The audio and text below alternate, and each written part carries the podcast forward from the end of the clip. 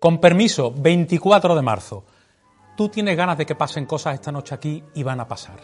Tú necesitas a tu ciudad mm, galopando por tus venas y va a pasar. Tú necesitas tu devoción y tu Semana Santa y la vas a tener. Yo esta noche quiero acordarme de ti, Joaquín, y de ti, Cristina, y de ti que hasta ahora nos necesitas también, Alejandro, y de ti que nos miras con mirada profunda, Eva.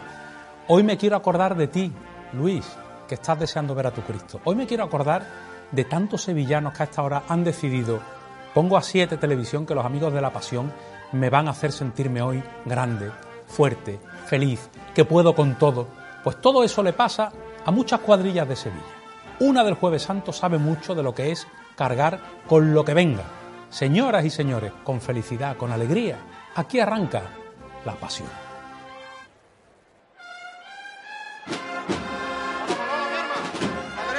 Las manos, hijo!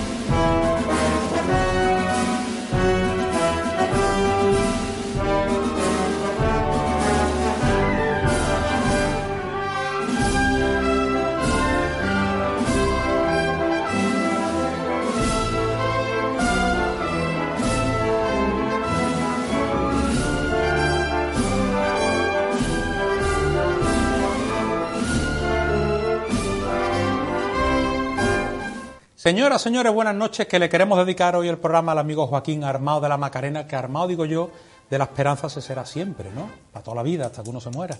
Bueno, a él y a su hermosa mujer y a sus dos pollitos. Por cierto, ella sevillista, los niños béticos, un lío. Muy Macarena la familia. Bueno, está pasando Joaquín ahora un ratito desagradable, pero todo va a salir muy bien, porque en esa casa comprenden muy bien lo que significa la esperanza. Y tú también, ¿a que sí? Manolo Esteban, buenas noches. Buenas noches, Víctor. Hoy tenía que haber mm, pregonado el amigo Fede Martínez el pregón universitario. En el Paraninfo, hoy era el día. Hoy era el día, pero bueno, eh, lo dejaremos pendiente para el año que viene, porque esto no se ha acabado. El año que viene tendremos que seguir con, con muchas más cosas, contando muchas más iniciativas que están pasando en la ciudad de Sevilla. Por supuesto, hay que dejar atrás lo que estamos viviendo ahora mismo, hay que salir porque estamos buscando siempre la salud y por supuesto contando ya los días para vivir una cuaresma, la próxima del año 2021 que va a llegar mm. pues seguramente con muchísimas cosas y con mucha más alegría que la que estamos viviendo ahora. Atención, esta noche aquí el arzobispo de Sevilla en directo para ti, eh, don Juan José Asenjo, el presidente de la Hermandad Matriz del Rocío de Almonte, toda la actualidad, reportaje, nos metemos en el taller de Fernando Aguado, eh, tenemos muchas sorpresas para ti, mucho que compartir. Y queremos sobre todo escucharte.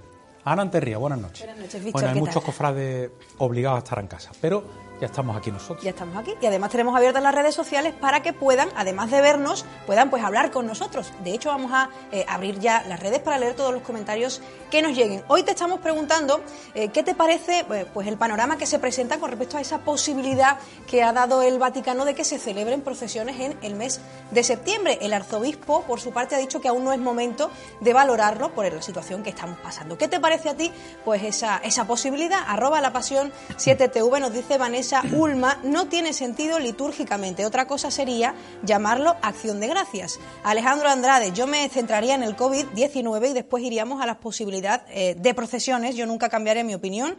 ¿Cuál es sacar a una imagen devocional de Sevilla como acción de gracias del fin de la epidemia con misa en la Santa Iglesia Catedral donde se celebre dicha función? Eh, Adolfo Cano, eh, Semana Santa habrá, pero sin cofradías. Las cofradías tienen su semana y tiempo litúrgico. Para septiembre tienen su salida muchas glorias. Esperemos eh, para la Semana Santa de 2021 que brillará aún más. Jaime Antequera, no soy partidario de celebrarla en septiembre. Desde mi punto de vista, haría una magna, creo que es lo que pegaría. Bien, vamos de frente, que hay mucho que contarte hoy. Se ha suspendido, como tú sabes, en las últimas horas la romería del Rocío. Bueno, la romería y todos los eventos que tienen que ver con la reina de las marismas. José Manuel Peña, buenas noches. ¿Qué tal? Buenas noches. Todo va cayendo, ¿verdad? Sí, la verdad es que... Es de sentido común, además son muertes anunciadas, pues, digámoslo entrecomillado, ¿no? Porque desde que se decretó el estado de, alerta, de alarma, pues sabíamos que la Semana Santa peligraba y, fue al día siguiente, que la feria peligraba, veníamos de, otras fiestas de otras regiones que también se habían suspendido. Evidentemente llevábamos mucho tiempo, ¿no? Y hablando de ese rayo de esperanza que teníamos todos los rocieros, que era la romería del Rocío, la salida de, la Virgen al monte, el traslado de regreso de la Virgen a su pueblo pero evidentemente yo creo que la Hermandad Matriz ha tomado la, decisión oportuna y la que, todo el mundo eh, hubiese tomado en este sentido. Pero bueno, como, como somos personas de fe y somos creyentes, será cuando la Virgen quiera. Hoy también aquí, papeleta, le vamos a preguntar a nuestros opinadores de guardia delante tuya qué piensan sobre el futuro eh, de cara a septiembre, cuando todo esto pase, si hay que hacer o no algún tipo de procesión como desde el Vaticano parece que se apunta que podría ser una buena fecha, ¿no? Bueno, todo eso lo vamos viendo, pero antes hay detalles y detalles. Miren, nosotros estamos acostumbrados en este equipo a recibir viandas en forma de alimentos, por ejemplo, que ustedes nos regalan a menudo, ¿no? Pero hoy nos ha llegado un regalo que nos ha llegado al corazón también porque se trata de los amigos de la Casa del Nazareno, Elo Domínguez, su hermana, su madre, su hijo. Nos han hecho llegar algo tan básico pero tan esencial, tan importante en estos días como es esto que ves ahora.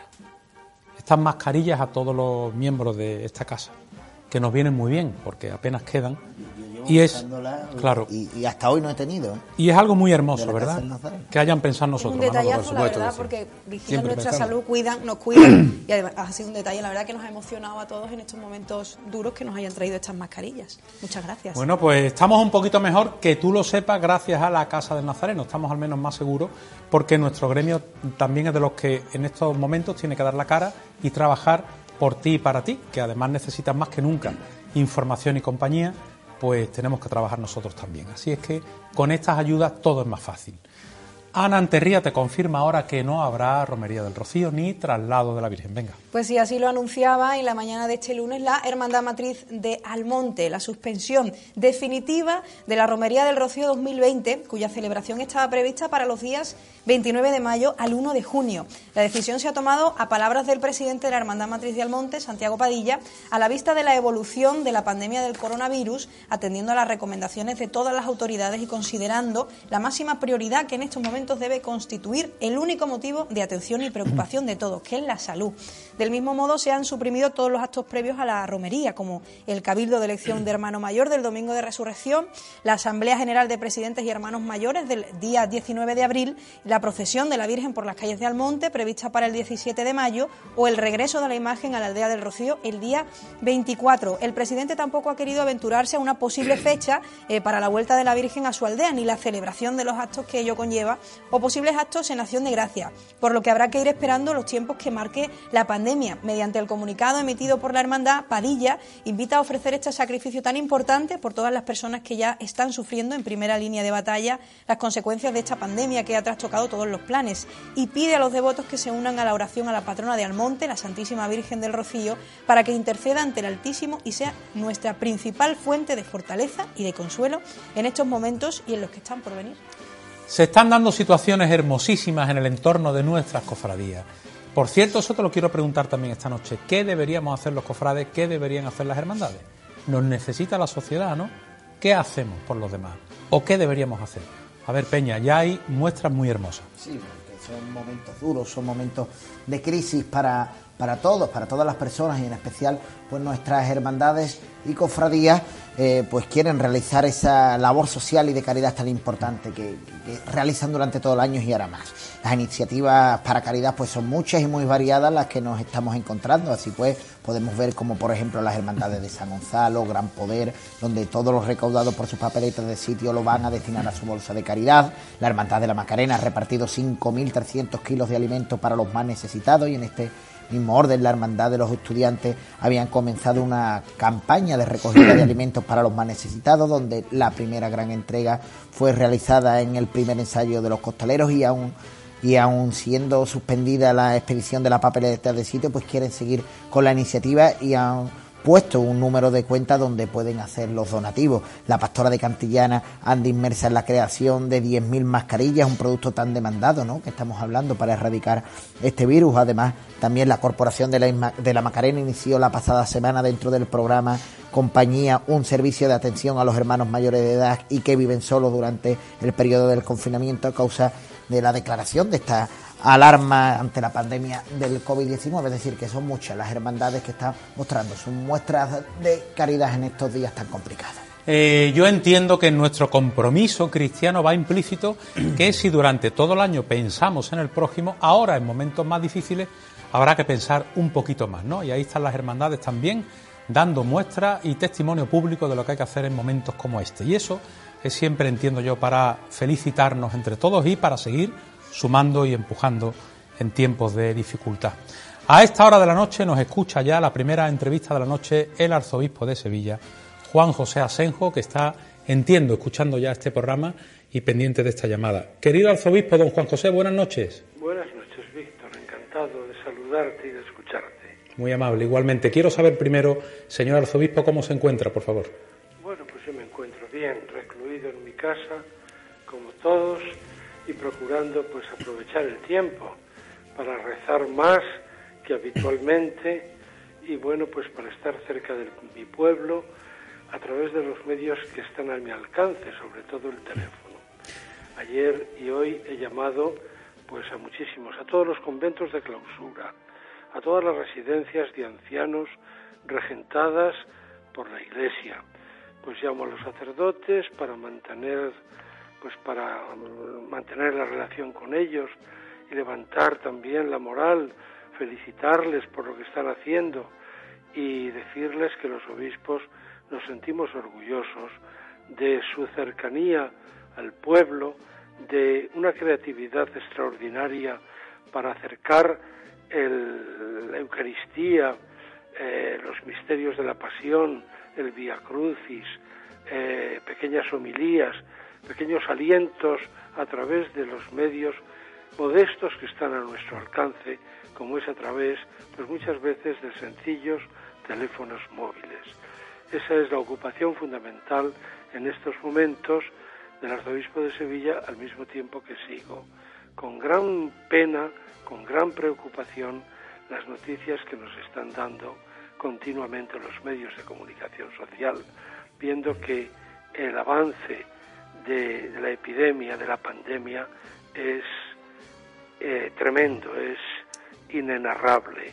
Todos estamos eh, sobrecogidos por todo lo que estamos contemplando en estos días. Eh, díganos, don Juan José, en un escenario que es extraño para nosotros, ¿cómo debemos vivir a su juicio de manera más efectiva nuestra fe, nuestra oración personal, teniendo en cuenta que estamos algo más lejos de los templos, de los sacerdotes?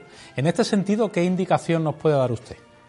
Bueno, mm, yo lo primero que quiero decir es que ciertamente no va a haber procesiones, estaciones de penitencia en esta Semana Santa.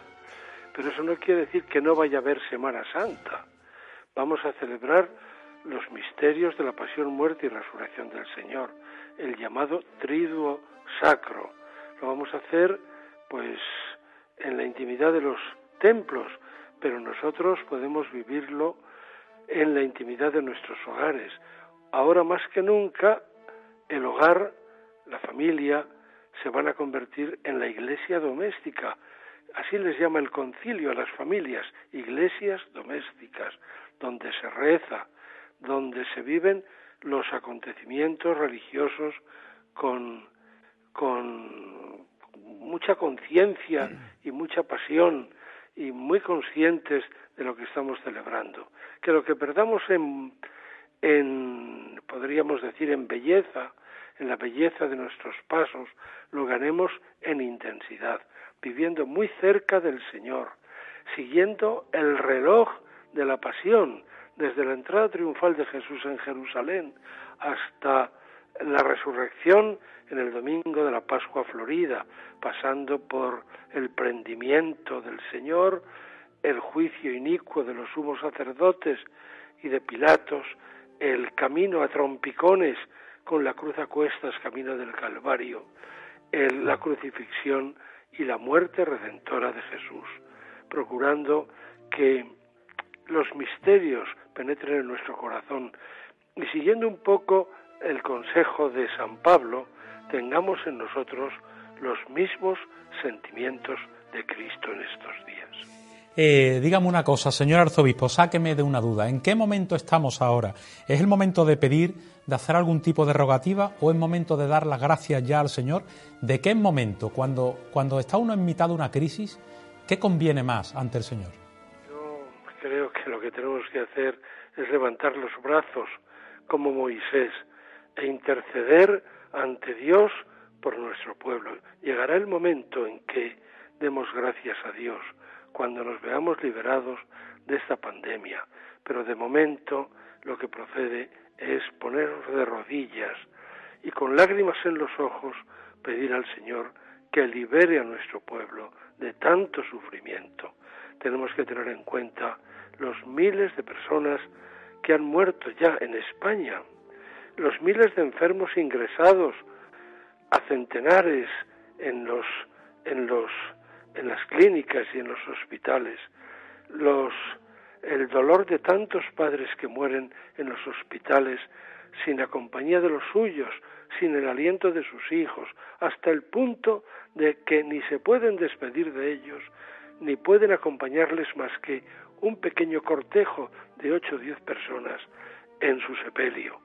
Que consideremos la angustia de los enfermos, la angustia de la sociedad confinada, de los niños recluidos en sus pisos de reducidas dimensiones, la ansiedad de los médicos sobrepasados de trabajo y de medios escasos, lo mismo que eh, el sufrimiento de los cuerpos y fuerzas de, la seguridad del Estado y del Ejército, que están dando lo mejor de sí mismos. Es momento de rezar, es momento de levantar nuestros brazos para que el Señor nos saque de estas tristísimas circunstancias que estamos viviendo. Y habrá tiempo de dar gracias cuando nos veamos liberados de esta desgracia. En cualquier caso, ¿entiende nuestro arzobispo que los sevillanos sintamos esa pena de no poder vivir nuestras procesiones y demostrar nuestra fe de manera popular y gritarle al mundo en la calle lo que sentimos en el corazón? Esto lo entiende nuestro arzobispo bien, ¿verdad? Yo lo entiendo perfectamente, pero no es el momento de plantearnos ahora eh, posibles procesiones. Yo pienso que eh, lo que se nos viene encima es muy gordo. Cuando el Señor nos libere de esta desgracia, nos vamos a encontrar con la economía hundida, con un aumento exponencial del paro y de la pobreza. Tenemos que ser realistas, no podemos pensar que al día siguiente de eh, terminar la pandemia eh, podamos salir a la calle y vamos a tener los turistas en las calles de Sevilla. Tendremos que acompañar en el duelo a los que han perdido a sus seres queridos. Tendremos que levantar de la depresión a tantas personas que estarán hundidas después de este mazazo. Yo estoy seguro de que los turistas no van a llegar a Sevilla antes de que haya una vacuna eficaz. Entonces va a quedar un ambiente de desolación. Yo creo que no es el momento de plantear eh, procesiones. No estaremos para, eh, para procesiones. Sí estaremos para reflexionar, para pensar, para volver a Dios y para convertirnos al Señor y para convertirnos también a nuestros hermanos. Lo que está pasando es una llamada de Dios, una llamada de Dios a nuestra conversión, a volver a Dios. Hemos vivido en una sociedad, bueno, pues hemos pasado los años 50 o los años 40, era una sociedad teocéntrica, Dios era el centro de la vida cotidiana. Hoy no es así. Hoy vivimos en una sociedad antropocéntrica que ha consagrado, ha colocado a Dios en el pedestal, en el centro de la vida de la sociedad. Tenemos que volver a Dios. Esta es la tarea que nos queda en estos momentos y sobre todo eh, después de que el Señor nos libere de esta pandemia. Seamos responsables, centrémonos en lo esencial. Las hermandades y cofradías tienen una tarea preciosa que realizar en estos momentos. Pensemos que ellas nacieron precisamente en la Edad Media para salir al paso del dolor, del sufrimiento de los hombres y mujeres de aquellas épocas. Ellas tienen una larga experiencia de servicio y de acompañamiento a quienes por una u otra razón han quedado, están quedando en las cunetas de la vida social. Yo estoy seguro de que las hermandades van a ser capaces de salir al paso de tantas necesidades de una forma ejemplar, como lo han hecho siempre y como yo he escuchado mientras estaba esperando la entrevista como yo he escuchado, que, he escuchado que están haciendo también en estos momentos.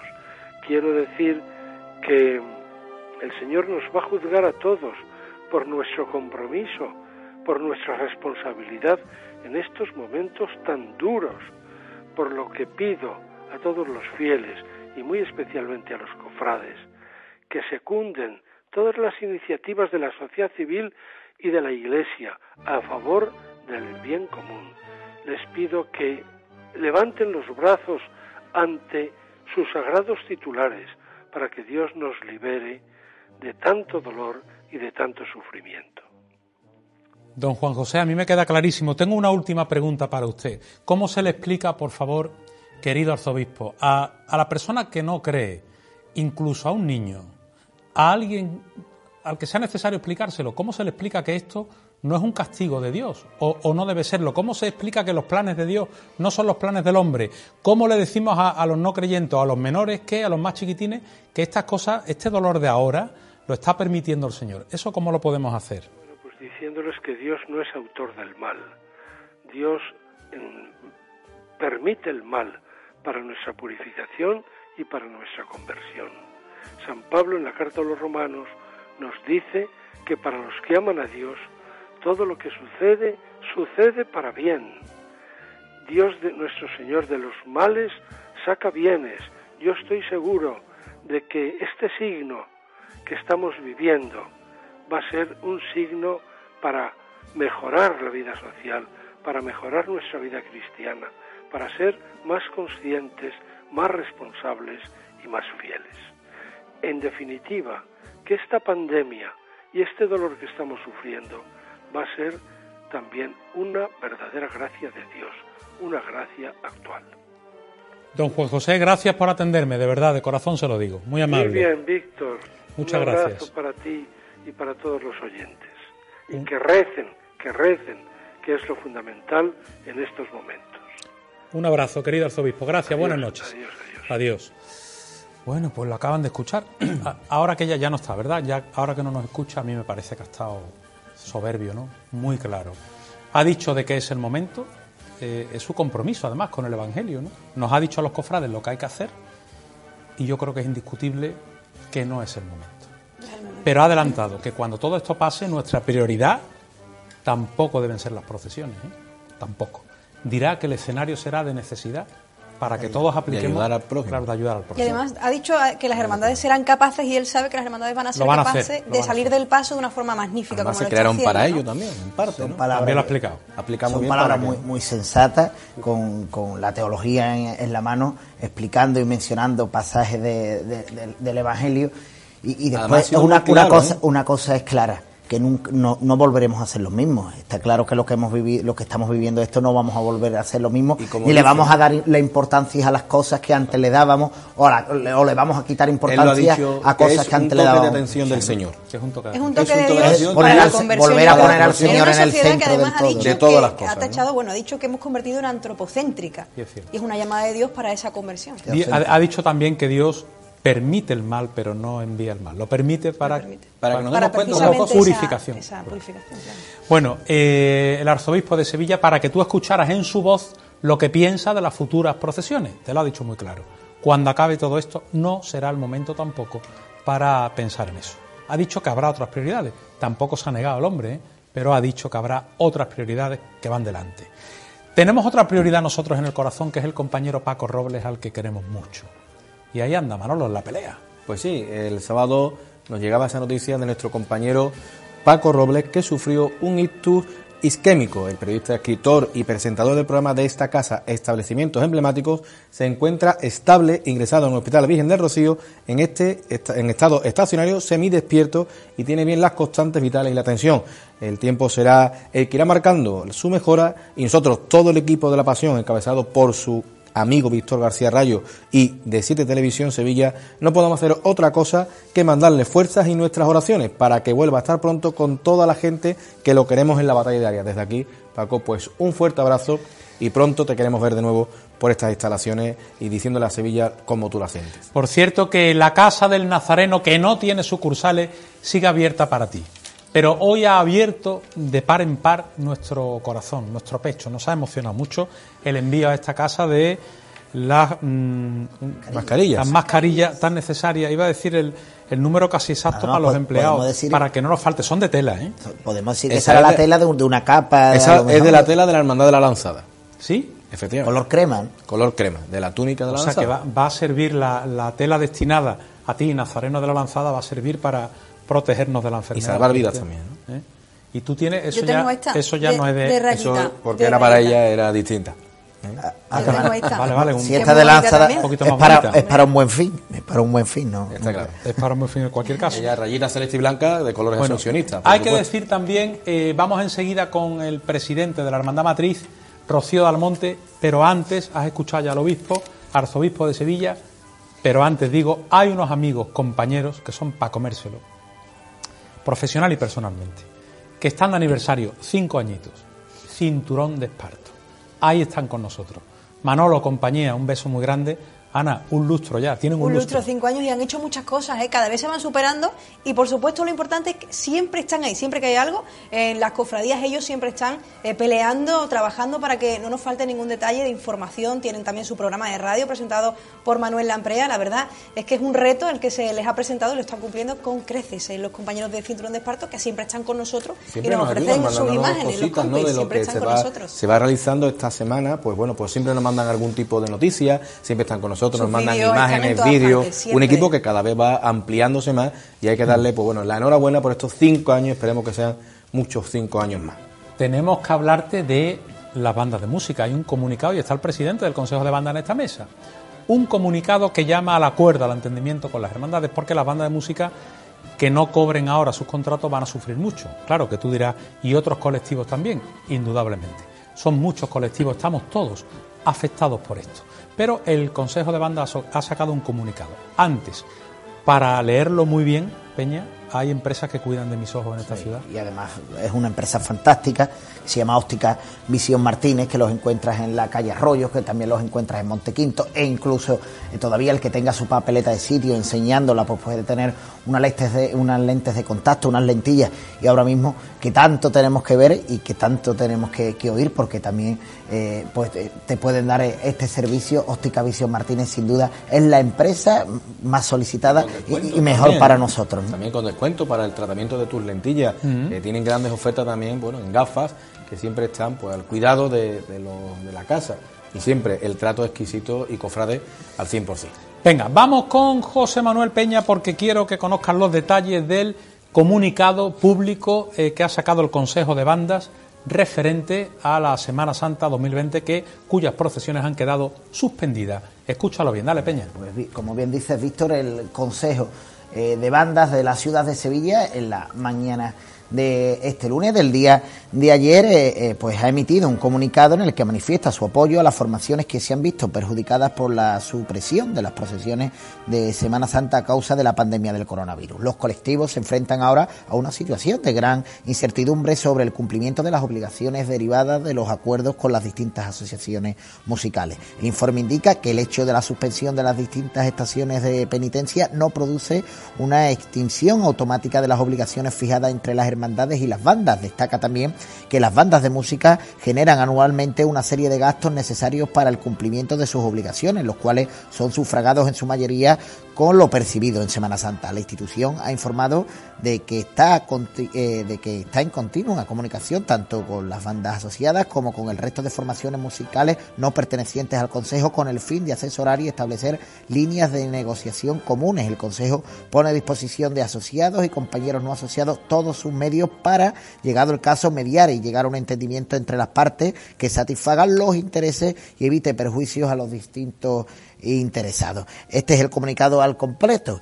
Decretada la suspensión de las procesiones de la Semana Santa por las autoridades competentes, el Consejo de Bandas manifiesta su total apoyo a todos los colectivos que se han visto afectados por la misma, proclamando nuestro más absoluto reconocimiento a la labor realizada durante todo el año. De igual manera, mostramos un mensaje de solidaridad a la sociedad en general y muy especialmente a todos aquellos que estén sufriendo la consecuencia de una manera más cercana. Por otro lado, y ante la situación de gran incertidumbre existente sobre el cumplimiento de las obligaciones derivadas de los acuerdos de la- con las distintas asociaciones musicales, el Consejo de Bandas de la ciudad de Sevilla manifiesta, primero, nuestra organización está en continua comunicación no solo con nuestros asociados, sino también con bandas no pertenecientes a este consejo, teniendo como finalidad informar, asesorar y establecer líneas de negociación comunes. Por ello, a través del presente hacemos extensible nuestra total y absoluta disposición a cooperar con todas las bandas de música pertenecientes y ajenas a este consejo que así lo estimen conveniente. Segundo, el hecho de la, de la suspensión de las distintas estaciones de penitencia no produce una extinción automática de las obligaciones fijadas entre las hermandades y las bandas. Al ser acuerdos negociados individualmente con las distintas hermandades, la asunción de los riesgos derivados del mismo deberían de ser examinados, examinados en cada caso particular, comprobando si el propio acuerdo existe fijado supuestos imprevistos por el caso de la suspensión de la estación de penitencia. Y en tercer lugar, las bandas de música generan anualmente una serie de gastos necesarios para el cumplimiento de sus obligaciones, adquiriendo compromisos económicos con sus distintos proveedores, los cuales son sufragados en su mayoría con lo percibido en Semana Santa. Por todo lo anterior, basándonos en las relaciones de confianza, buena fe y entendimiento que siempre ha existido entre las partes y en base a una protección de los intereses de las mismas, el Consejo de Banda de la ciudad de Sevilla pone a disposición todos sus medios para mediar y llegar a un entendimiento que satisfaga los intereses y evite perjuicios a los distintos interesados. Eh, solamente a modo de titular, porque esta noche hablaremos un poquito más de esto. Directo con el presidente que está aquí en la mesa del Consejo de Banda, pero ya nos escucha el segundo invitado de la noche, eh, Manuel Esteban. Eh, ¿Algo más que añadir al comunicado? Dame algún titular porque de este tema hay que hablar esta noche. Bueno, yo creo que lo que hay es primero una calma y una tranquilidad al respecto y después vamos a ir avanzando y dando más en lo que queremos expresar y sobre todo pues soy solidarios con muchos compañeros que lo van a pasar mal también. Son menos 25, las 10, martes en directo, La Pasión para el mundo entero. Santiago Padilla, presidente de la Hermandad Matriz de Almonte, buenas noches. Santiago, buenas noches. Santiago Padilla, atención. El Rocío de Almonte, Santiago Padilla, buenas noches. No nos oye. Bueno, lo intentamos ahora si te parece, José no te preocupes, volvemos a llamar. Te decía, Manolo, eh, el asunto de las bandas. Parece lo más sensato, tendrá que ser un acuerdo, porque habrá hermandades que entiendan que no pueden afrontar pagarle a la banda el importe total de un contrato y habrá que llegar a un acuerdo. O sea, ni cero ni cien, pero habrá un punto intermedio, ¿no? Yo creo que eh, se resume todo en en un refrán, ¿no? Más vale dos heridos que un muerto.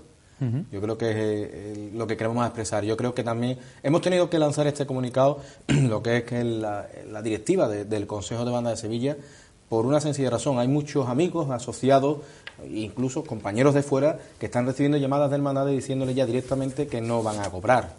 Me parece un poco frívolo en este sentido porque yo creo que ahora mismo hay que pensar un poco en la salud de las personas, hay que estar tranquilos, todavía no se ha realizado la Semana Santa y tenemos que ver claro que bueno cuando termine la Semana Santa que tú puedas tener ese contacto directo con la hermandad pues sentarte y ver todas las posibilidades. Son muchos los gastos que tiene una banda durante el año porque el día de, la, de que se, el contrato es un trabajo de un año completo ahora profundizamos en eso que quiero yo saber contractualmente cómo quedan los compromisos que adquieren las partes y cuando llega un evento de esta gravedad cómo queda ese contrato en cualquier caso o quién tiene que arbitrar una salida a ese contrato que ya no se va a cumplir. Eh, presidente de la Hermandad Matriz del Rocío de Almonte, a ver si ahora nos puede escuchar Santiago Padilla. Presidente, buenas noches. Muy buenas noches. ¿Qué tal? ¿Cómo se encuentra Santiago Padilla después de que ya todo ha pasado, de que ha sucedido lo que parece que el sentido común invitaba a que sucediera y ahora ya todo el mundo devocional del Rocío conoce que todo está suspendido? ¿Cómo se encuentra ahora? ¿Más tranquilo? Bueno, sí, quizás algo más tranquilo dolorido, ¿eh? porque eh, ese tipo de noticias y ese tipo de decisiones eh, que nunca se nos pasa por la imaginación que tengamos que tomar en el ejercicio de nuestras responsabilidades. pero bueno, creo que no, no hay duda y desgraciadamente los días nos lo van a ir poniendo cada vez más de manifiesto que las circunstancias extraordinarias, inéditas, desconocidas que estamos viviendo que probablemente en otra época vivieran nuestros antepasados, eh, en épocas de epidemia, eh, y que tuvieran que tomar medidas parecidas a las que eh, estamos tomando ahora, pero que esto afortunadamente ya se nos había olvidado, pues la hemos tenido que tomar y poniendo en manos de la Virgen pues que esta pandemia dure lo menos posible y que nos haga sufrir a todos lo menos posible. Eh, los antecedentes, Santiago Padilla, que hay de los antecedentes que tenemos en la historia, ¿tienen que ver con enfermedades, con la peste, con, conflictos bélicos? ¿O ¿Cuándo fue en cualquier caso la última ocasión que sucedió algo así? Bueno, tenemos... tenemos Rocío, claro.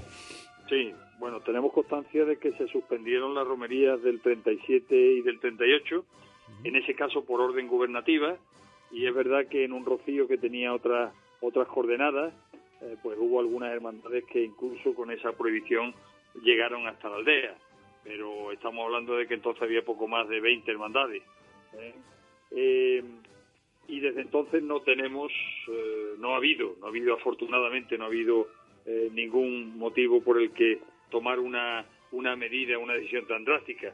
La Virgen en otras épocas venía al monte efectivamente en atención a circunstancias de calamidad pública bien fueran sequías, sequías pertinaces o bien fueran epidemias y en algún caso también por alguna por alguna guerra. Eh, el 17 iba a ser la procesión por Almonte, el 24 la salida hacia la aldea, el día 1 era luna de Pentecostés. Cuando, cuando pase todo esto ahora, Santiago, una vez se sepa que todo está en orden, ¿qué va a ocurrir? Eh, o sea, los rocieros miran un poco ya con anhelo el calendario agosteño buscando el rocío chico. Eh, otros sueñan en septiembre incluso con una posible salida de acción de gracia o, o romería de, por el dulce nombre de María, ¿no? Eh, ¿Qué va a pasar? O, qué cree este presidente que debe pasar cuando las aguas vuelvan a su cauce? ¿Qué será lo primero que ocurra en torno a la Virgen y a su contacto con todos los devotos?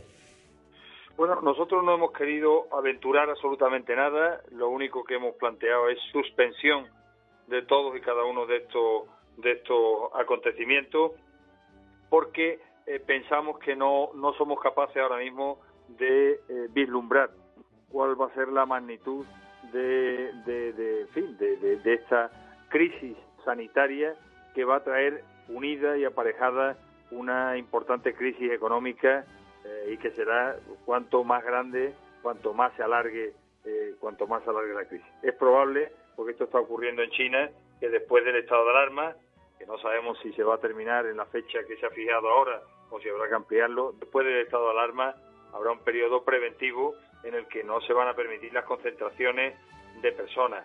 En fin, hay tantas variables ahora mismo que no controlamos, porque este es un, es un territorio inexplorado para, para esta generación, para varias generaciones eh, que afortunadamente no han tenido que transitarlo, que plantear cualquier escenario ahora mismo nos parece aventurado y nos parece que puede ser crear unas expectativas, unas expectativas falsas. Cuando tengamos a la vista la otra orilla de esta situación tan compleja, tan difícil, pues plantearemos las soluciones que sean que sean más óptimas, pero todo hace pensar que esas soluciones van a pasar desde luego por, simplificar los compromisos que teníamos que teníamos adquiridos. Eh, ¿Cómo le ha trasladado la Hermandad Matriz a todas sus filiales que deben, si es que han podido hacer algo aún en este sentido, eh, querido presidente, cómo deben vivir las filiales en estos momentos este, tramo histórico que les ha tocado vivir? ¿Algún consejo, le han dado alguna pauta para vivir su devoción y su amor a la Virgen del Rocío con tanta ausencia? Bueno, nosotros no hemos entrado todavía en, el periodo en el que se celebre la romería, que para entonces pues, pues haremos alguna, alguna comunicación al respecto. Lo que sí hemos dicho es que es tiempo de centrarnos y de focalizar todos los esfuerzos en la salud de los de, todos y cada uno de nosotros, pero también de nuestras familias y también por extensión de las empresas en la medida que sea posible y de las instituciones que también se van a ver eh, terriblemente afectadas por esta situación. Creemos que es ahora mismo lo que tiene que priorizar nuestro nuestro esfuerzo, el esfuerzo de todos y en ese sentido, pues lógicamente como rociero nuestro apoyo, eh, nuestro apoyo en la Santísima Virgen y desde ese punto de vista la Hermandad Matriz eh, ha convocado una novena, una novena extraordinaria en rogativa que se está celebrando todos los días, que es emitida eh, por los canales de difusión de la propia Hermandad Matriz y también por la televisión local, por Doñana Televisión, una novena mm, en la que estamos pidiéndole a la Virgen que nos dé fortaleza, que nos dé fuerza para poder eh, afrontar esta situación que estamos viviendo y la que y la que previsiblemente está por venir. Bueno, este presidente a mí me queda claro al menos Santiago Padilla y su junta de gobierno no es una prioridad, pero este presidente tampoco descarta que en septiembre pudiera salir la Virgen, ¿no? Eh, para mayor gloria de todos los rocieros. Tampoco queda descartado, ¿verdad? Aunque no sea el momento de, de aprobarlo ni de estudiarlo. yo no voy a descartar nada. Lo que sí no está en nuestra mente, por lo menos ahora mismo, es plantear una romería, es decir, hacer un aplazamiento de la romería tal y como la, tal y como la conocemos al mes de septiembre. En La romería ha quedado suspendida y la próxima romería de Pentecostés se celebrará, si Dios quiere, en el año 2021. Presidente, muchas gracias por atenderme, de verdad. Un placer y gracias también por vuestro trabajo. ¿eh? Ustedes también estáis dando la cara en estas circunstancias tan difíciles para todos y llenando nuestro tiempo también de información y de, eh, fin, de cuestiones que, que nos interesan ¿eh? y que nos llenan un poquito la soledad de este tiempo de reclusión obligada. Santiago Padilla, muchas gracias. Presidente, un abrazo. Igualmente, gracias. Gracias, buenas noches. Ahí está. El máximo responsable de la Hermandad Matriz del Rocío de Almonte. Este fin de semana pasado en Sevilla, tenemos que seguir corriendo, ¿eh? Este fin de semana pasado en Sevilla debía de haberse celebrado el Cabildo de Toma de Hora en la catedral. O sea, que tú ya tendrías muy claro, perdóname que te haga esto a esta hora de la noche, tú ya hoy sabrías el horario, las calles, todas las cositas de tu hermandad, perdóname. Es que hay que hablar de eso también. Tú lo tendrías todo ya Ay, perdón, ¿eh? Manolo, no se ha celebrado, claro. Es así, ¿no? Eh, este fin de semana tenía que haberse celebrado ese cabildo de toma de horas en la Santa Iglesia Catedral y bueno, pues era más que evidente la señal que este año no se iba a celebrar y tendremos que esperar, incluso poner soluciones a los distintos problemas que se han planteado para este año. Había un cabildo de tomas de horas donde el reparto del tiempo de paso por carrera oficial Después del conteo de casi todas las jornadas del año anterior entraba en vigor, quién sabe si para la próxima tendremos un nuevo conteo, incluso un año también donde las hermandades del miércoles santo, sin tener arreglado el día aún, ponían de su parte para dentro de sus posibilidades buscar un mejor encaje y solución a sus problemas. Donde veríamos, por ejemplo, a la hermandad de los panaderos saliendo a la luz del día y transitar, por ejemplo, por la calle Alfonso XII. Un cabildo de tomas de hora visto donde la hermandad de San Esteban, que no se encuentra del todo cómoda ante la situación que está viviendo y en el sentir y en el aire recorre la problemática además de días como el domingo de Ramos y la madrugada. Bueno, pues todo esto tendrá que esperar un poquito más y ya tenemos tiempo para empezar a trabajar y a poner soluciones para que volvamos a disfrutar y tengamos la normalidad. Bueno, pues además de eso, eh, se están cumpliendo muchos aniversarios. Estoy nerviosillo porque estamos a punto de decirte cómo va a ir la retransmisión del pregón de la Semana Santa este domingo. No he perdido todavía la cabeza. La retransmisión de este domingo del pregón vamos a estar contigo. Ya verás, ahora te lo vamos a contar, pero primero se cumple el aniversario de esa separación eh, a la hora de ponerse en la calle la cofradía del amor y de la borriquita, Ana Anterría. Efectivamente, este año precisamente pues se cumple ese 50 aniversario de la separación de los cortejos del amor y de la borriquita. Fue en el Domingo de Ramos de 1970, la primera vez que se ponía en práctica una idea que hoy día se ha convertido en una de las tradiciones más recientes de nuestra Semana Santa. Aquel año, la Sagrada Entrada en Jerusalén, la borriquita, se separó del cortejo del amor, pasando a ocupar el primer lugar de la nómina del Domingo de Ramos, para así facilitar la estación de penitencia de los niños y los más pequeños de la cofradía. Aquel año se estrenaron los dorados de ambos pasos, tarea que corrió a cargo de Luis Sánchez. Además, el Paso del Amor, uno de los más antiguos de la Semana Santa, estrenaba también maniguetas de los talleres de Antonio Sánchez. Los niños que por primera vez procesionaban a primera hora de la tarde fueron antaño los adultos de aquella hermandad de finales del siglo XVI que con el título de Sagrada Entrada en Jerusalén fundó un grupo de medidores de la Alhóndiga. En el año 1615, eh, proclamación del dogma inmaculista de esta ciudad, llegaría la fusión con la Hermandad del Amor en el Templo de los Terceros. Sin embargo, no fue hasta 1922 cuando llegaron a la iglesia del Salvador tras haber residido en otros templos como San Miguel, San Pedro o Santa Catalina. Como todos sabemos, en la actualidad se sigue manteniendo este orden de paso en la carrera oficial. Sin embargo, se haya sujeto a cambios por eventualidades climatológicas, permitiendo que la borriquita salga por la noche con el cortejo al completo. La última vez que sucedió fue en el año 2016, cuando la lluvia amenazaba las primeras horas del Domingo de Ramos y para prevenir se decidió esperar a la noche una vez que mejoró la previsión. Venga, ahora vamos con lo que te había adelantado yo. Han llegado ya a esta casa los papeleteros, ¿eh? ya están por aquí, opinadores de guardia, vamos enseguida con ellos también. Antes vamos a entrar en el taller de Fernando Aguado, antes vamos a hablar de muchas cosas. Pero vamos a lo que yo te adelantaba. Te lo va a contar José Manuel Peña Sutil. Este domingo estamos en directo contigo para retransmitir el pregón de la Semana Santa de Sevilla o lo que podía haber sido el pregón de la Semana Santa. Dale, Peña. Tenemos un compromiso, no tenemos un compromiso contigo y con todos los espectadores de Siete Televisión y de todos los sevillanos, y es que este domingo 29 de marzo debía celebrarse en el Teatro de la Maestranza el tradicional pregón de la Semana Santa a cargo en esta edición de 2020 de Julio Cuesta Domínguez. El evento, como todos los organizados en el calendario cofrade, pues quedó debidamente suspendido en su día. Siete Televisión estará el próximo domingo en directo con todos los telespectadores para entregarles un programa muy especial de pregón de Semana Santa de Sevilla. El espacio arrancará con la Santa Misa, contará con el pregonero Julio Cuesta y además ofrecerá un recorrido por pregones de Sevilla que en los últimos años han llegado a los hogares a través de la pantalla con el programa La Pasión. Entrevistas, reportajes, comentarios y la participación en directo de los telespectadores harán del mediodía del domingo una jornada casi de pregón en Sevilla. Será a través del recuerdo y con este equipo volcado en un domingo previo a la celebración de la Semana Santa de nuestra ciudad, durante la cual estaremos también allí donde se produzca una noticia. El próximo domingo, día 29, en directo, estaremos cerca del recuerdo de los cofrades apostando por un programa de pregón de Sevilla. Yo sabía que Peña no me iba a fallar y ya te lo ha contado casi todo. Nos falta por encajar la hora de arranque y darte todas las pistas de todo lo que vamos a hacer. Pero eso tienes que esperar al viernes, porque el viernes tenemos programa de la pasión, José. Ahí a lo contamos, A ¿no? las diez y media vamos a desvelar todos los secretos y a lo mejor avanzamos también un poquito más lo que vamos a hacer en la Semana Santa, porque vamos a estar en los hogares de los sevillanos contando la Semana Santa del año del coronavirus. Tú tienes ganas como yo. Mírame, no me, no me puedes mentir. Yo te conozco. Tú tienes ganas como yo de Nazareno Blanco por el parque. Por ejemplo, ¿no? Así a bote pronto. Se me está poniendo mano los temas nerviosillos. Tú tienes ganas como yo de una buena marcha de don Pedro Morales que te va a sonar a himno de la Semana Santa de Sevilla. 50 años. 50. De la marcha Virgen de la Paz de don Pedro Morales, autor de la ópera Jaén, para mayor gloria de Sevilla, por cierto, lo de don Pedro.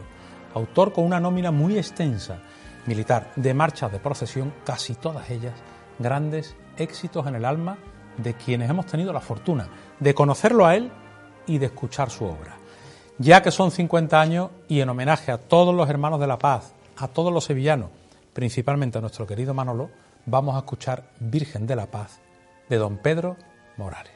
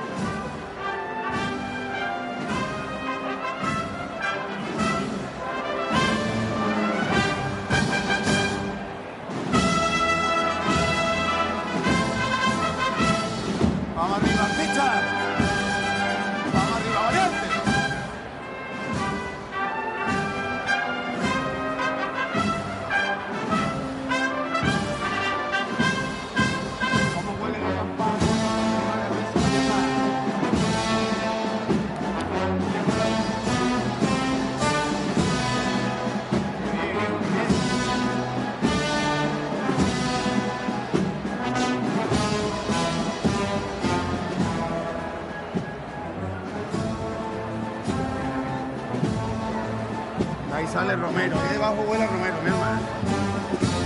Así.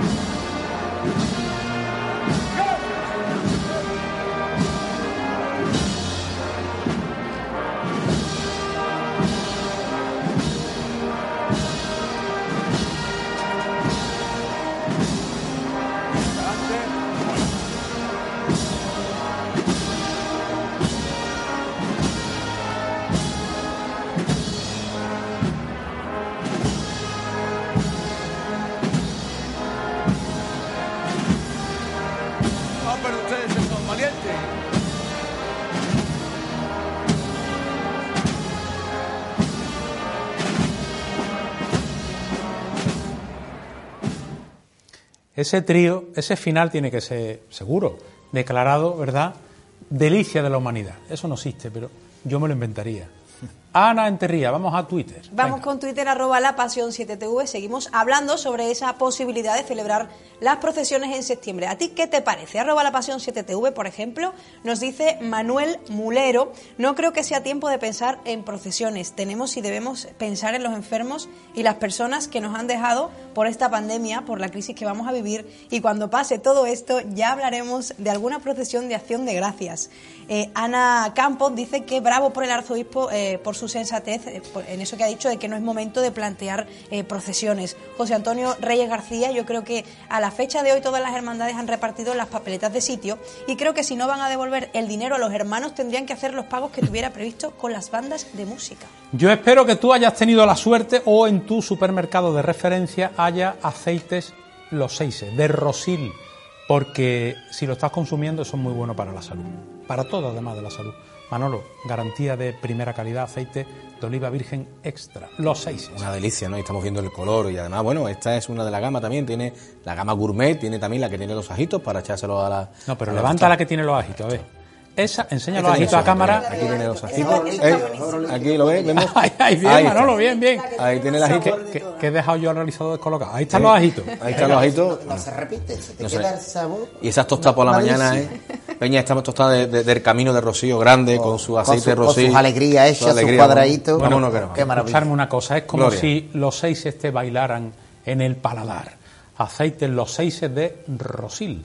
Eso sí que es una garantía de éxito, Manolo. Además, si no lo encuentras en tu establecimiento normal, te puedes meter en su página web y a través de su página web haces el pedido y te lo envían a casa sin ningún problema. También falta la gourmet, la botellita negra, que también es de primera calidad y es una delicatessen. Déjame que te entregue ahora un adelanto de lo que va a ser el reportaje que vas a ver dentro de pocos minutos aquí. Hemos estado en el taller de Fernando Aguado, artista joven, polifacético, formado, informado, virtuoso. Hemos estado en su taller, nos ha contado muchas cosas de su vida, te va a gustar. Y hablando, hablando con él, se habló del cartel de la Semana Santa de Sevilla, que ya se paga.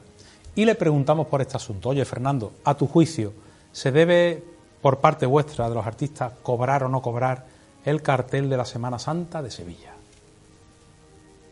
Me parece un gran acierto que ya hacía tiempo que se tenía que haber hecho, porque eh, hay un mal genérico en las cofradías de Sevilla respecto a las personas que nos dedicamos a, a las artes plásticas, que parece que como que, bueno, es que estamos como que obligados muchas veces a regalar, o que la gente pide y nosotros regalamos a mí. Nunca me han regalado un bollo en la panadería de la esquina de mi casa. Y este es nuestro trabajo y nosotros comemos de esto. Entonces es una manera de dignificar aún más la obra y también de exigir, porque el que paga exige y eso también es bueno. ¿Es el cartel que le falta? No, yo creo que me faltan, me faltan muchos carteles porque mm, todos tienen su trascendencia y su importancia. Para mí realizar el cartel de la lanzada eh, o el del Rocío del Monte, eh, evidentemente, sentimentalmente, no pueden ser igual si yo le tengo devoción a esas imágenes o apego a esa hermandad que otro, pero profesionalmente son todos importantes.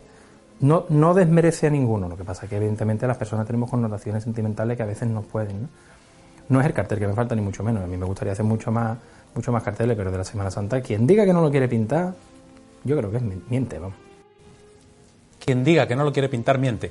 Bueno, pues eso es parte de un reportaje que vas a ver ahora dentro de unos minutos. Primera pausa en La Pasión en directo. Queda una hora entera de programa, papeleta, reportaje, noticia. eh, quiero contar contigo, porque igual que tú nos necesitas, y ahí estamos, nosotros queremos vivir esta noche contigo y que tú estés ahí. La pasión no acaba.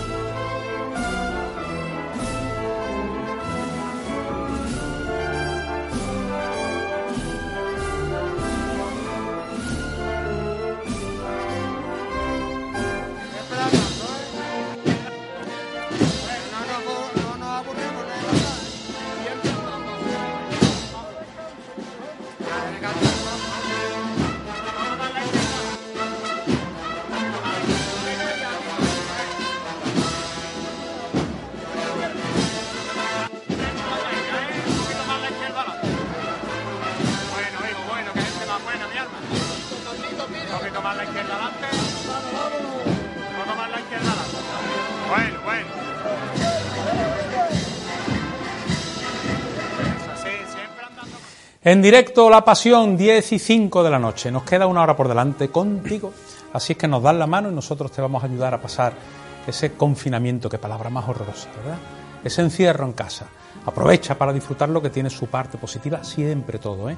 Ana Anterría, vamos a Twitter en directo, venga. Vamos a Twitter, seguimos hablando de qué les parece esa posibilidad de celebrar las procesiones en septiembre. Arroba la pasión 7TV. Nos dice, por ejemplo, eh, Manuel Bustillo. eh, un poco de cordura, no hay mayor estación de penitencia que esperar al 2021. Vamos a ser serios que esto es Sevilla.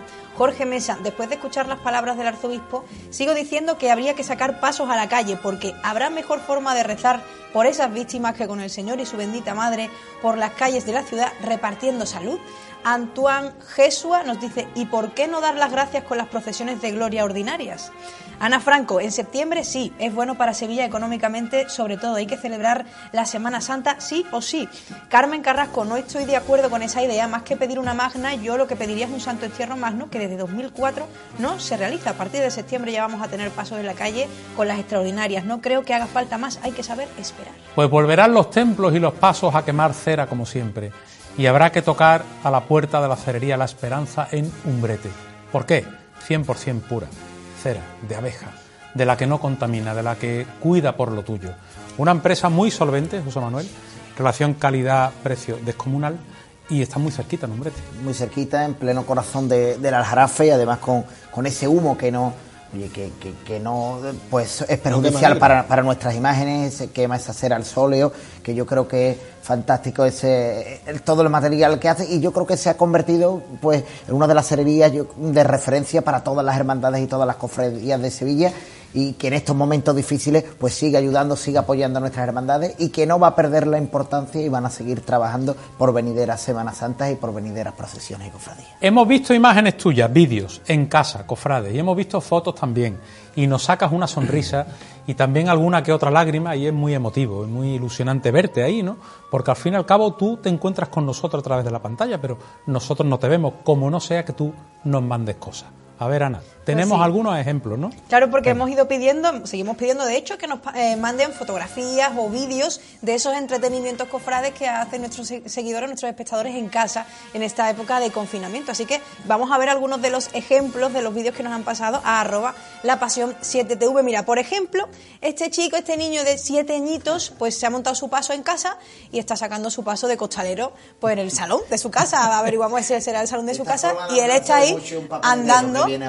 Es verdad, es verdad. Mucha Sí, forma, la ¿no? Con el sí, izquierdo por delante. el izquierdo Sí, por sí. delante siempre. Mira. Mira. también nos ha mandado este seguidor un altar que tiene en su casa con una, nos ha dicho que es el Nazareno de Santi Ponce, es una eh, réplica del Nazareno de Santi Ponce y tiene puesto su, su altar en su salón para rezarle. Eh, aquí están pues pintando a María Auxiliadora, por ejemplo, ¿no? Muchos, muchos de nuestros espectadores pasan el tiempo, matan las horas de confinamiento dibujando o, por ejemplo, montando miniaturas, como en este caso, eh, de pasos y de sus cortejos de Nazareno, se montan su propio propia Semana Santa. Hay gente, por ejemplo, esta chica que está estudiando y a la vez que estudia, pues mira, eh, ve la pasión, está con nosotros. O se leen los anuarios como este chico de los panaderos, que nos trajo hace poco Ángel Corpas eh, un ejemplar a cada uno.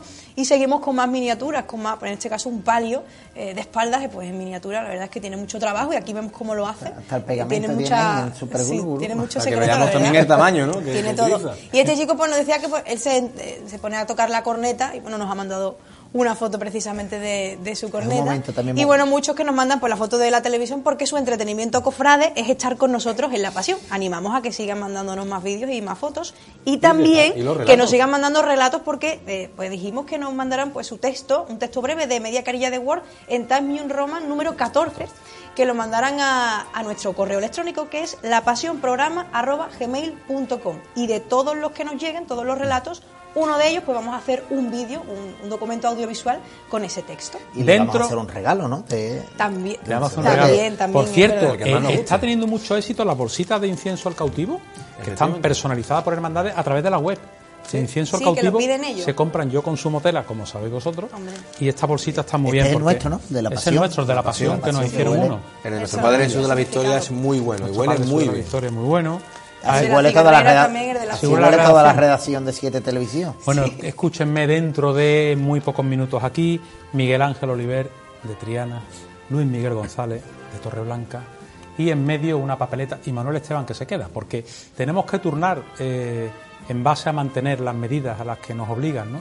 Por la situación del coronavirus, no podemos estar en más que a determinada distancia y un número de personas aquí sentadas y eso lo vamos a cumplir hasta el final.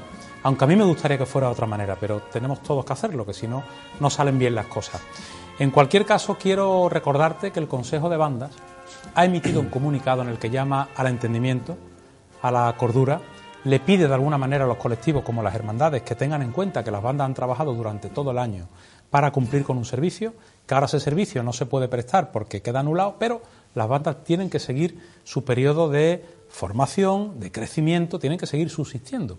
Y si las hermandades no participan de alguna manera, no pagan un servicio que para la que la banda estaba preparado, eh, muchas bandas pueden pasarlo, Manolo, realmente mal. Ya hay alguna hermandad que se niega a pagar a alguna banda. Efectivamente, este comunicado creo que no era el momento adecuado de, de- de emitirlo por nada, sino porque siempre desde, desde este colectivo lo que hemos intentado es llegar a la cordura, eh, de tener una tranquilidad ante la situación de salud que tenemos que estar. Y es lo más importante. Además, Víctor, eh, la Semana Santa no se había realizado y habría que esperar un poco después de Semana Santa. Y no hemos obligado, en cierto motivo, a, causa de estas llamadas de- por parte de hermandades que han llamado diciendo que bueno que realmente eh, no van a hacerle frente a ningún pago a, a muchas formaciones no solamente de Sevilla no O- te está hablando de todo a nivel Porque en un contrato base, Manolo, es de un contrato ordinario normal, uno habitual, que no sea raro, ¿vale? cada Entre- uno tiene su, su- Vale, su pero el- manera particular El, el habitual, eh, si no se sale por lluvia o por otro motivo, ¿se paga no se, paga? pa- hay, hay contratos de manera que bueno que tú puedes puedes percibir el 100% o puedes tener una, una merma en en el, en el pago en vez de por ejemplo el 100 que sea el 80 por causa de lluvia eso son cosas Pero particulares eso se firma en el contrato. se firma en el contrato Esto, esto lo podemos derivar, evidentemente, a cualquier gremio, ¿no? Al, al florista, al artista. Tú estás hablando en este caso Claro. como A presidente la cera, a la de Bandas, flor, Pero yo creo que eso depende. Hay, hay dos vertientes, ¿no? La, la legal que, que dependerá del epígrafe en cada caso, de cada contrato, pero también de la buena voluntad de, de las propias bandas, del entendimiento de, del- a lo mejor de llegar a un por porcentaje supuesto, del pago, ¿no? Esto está claro, lo que siempre hemos dicho y en el comunicado, aunque sea, no, no es que sea duro, hemos querido ser claros, contundentes y firmes. Yo creo que hay que ser, primero hay que estar tranquilos, porque no se ha realizado la Semana Santa, no se ha cumplido la fecha, hay que esperar realmente a que tengamos pasado este confinamiento que tenemos todos en casa, porque yo creo que estas cosas hay que hablarlas cara a cara, no por teléfono, que es muy frío. Y también se, perdona ¿No? que te, que te Sí. corte, pero también se habla de, de que se entiende la- también la buena fe de las hermandades Sí, y es la lo buena que fe voy, de ¿no? las bandas, Entonces, es decir, que lo es que como- habla de un entendimiento claro. Lo que hemos dicho en primer momento es que es preferible que haya dos heridos a un muerto. Y las bandas siempre han estado pues pendientes de las hermandades y son comprensivas en este sentido. Entendemos todas las posturas. Y, Pero ¿qué supuesto, dice, Manolo, por si lo has buceado tú un poquillo, qué dice la ley? eh, si un hermano mayor le dice a una banda, mire usted, usted no ha podido prestar el servicio, pero también es cierto que yo no he podido salir y que no se ha dado la circunstancia para que usted toque, luego no, no le debo nada. Es decir, si usted no ha tocado mm, detrás de mi Cristo, no tengo por qué pagarle, ¿no? Eh, si se da esa circunstancia, ¿Ahí qué queda? ¿Acudir a los tribunales? ¿Acudir a ver, a alguien ese- que dirima o que arbitre un partido y, Eh, y nosotros que se pague, por ejemplo, una parte solo? Como O- siempre en cualquier, en cualquier tema que se... Lo que nunca vamos a intentar es llegar a, a lo judicial, porque lo que hay que tener claro, eh, Víctor, es que eh, la fuerza mayor, quien determina la fuerza mayor es un juez. O sea, la fuerza mayor no determina cualquier persona. Quiere decir una suspensión por La causa suspensión, mayor. Causa mayor lo determina un juez, que es el que tiene que decir si sí o si no es causa mayor.